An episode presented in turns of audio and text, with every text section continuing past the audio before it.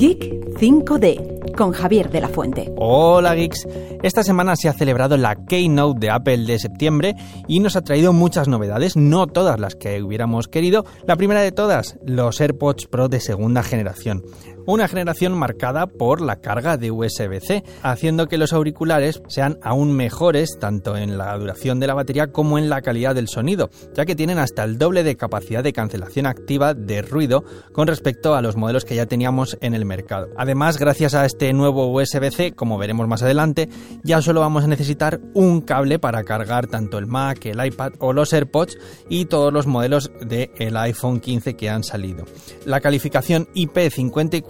hace que los auriculares y el estuche sean más resistentes al polvo, algo que muchos de nosotros tenemos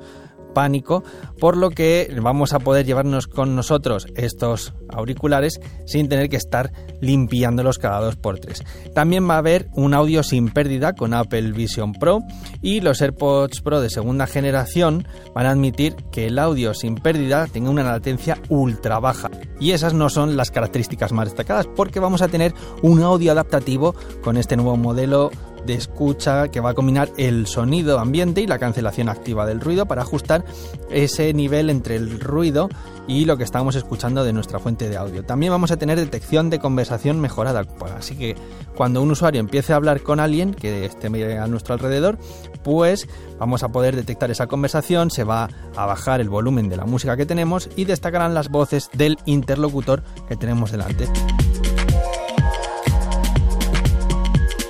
En cuanto al iPhone, se han presentado el 15 Pro, el 15 Pro Max, el 15 y el 15 Plus. Unos móviles con diseño ligero, resistente, de titanio, con los contornos redondeados y que tienen un nuevo botón de acción, además de muchas otras importantes mejoras como son las cámaras o el chip A17 Pro, un chip que no va a estar en todos los modelos, solamente en el 15 Pro y el 15 Pro Max, ya que el 15 y el 15 Plus se van a quedar con el A16 Bionic. Pero ¿qué hace que este chip A17 Pro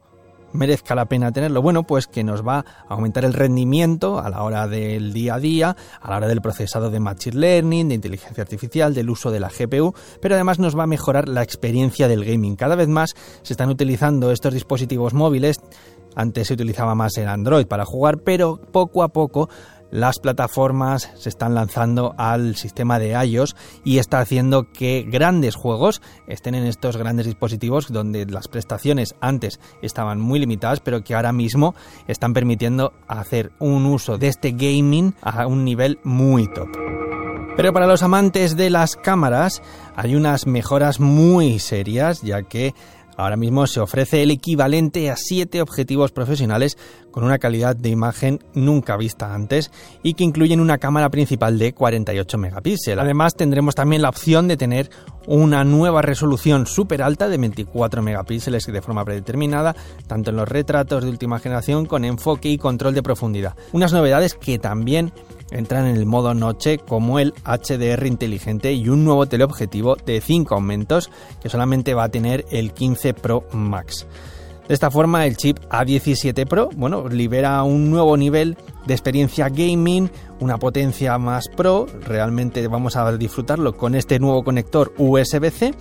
que va a tener unas conectividades de hasta 30 veces más rápido que el USB 2 porque va a ser un USB 3, pero vamos a necesitar un adaptador.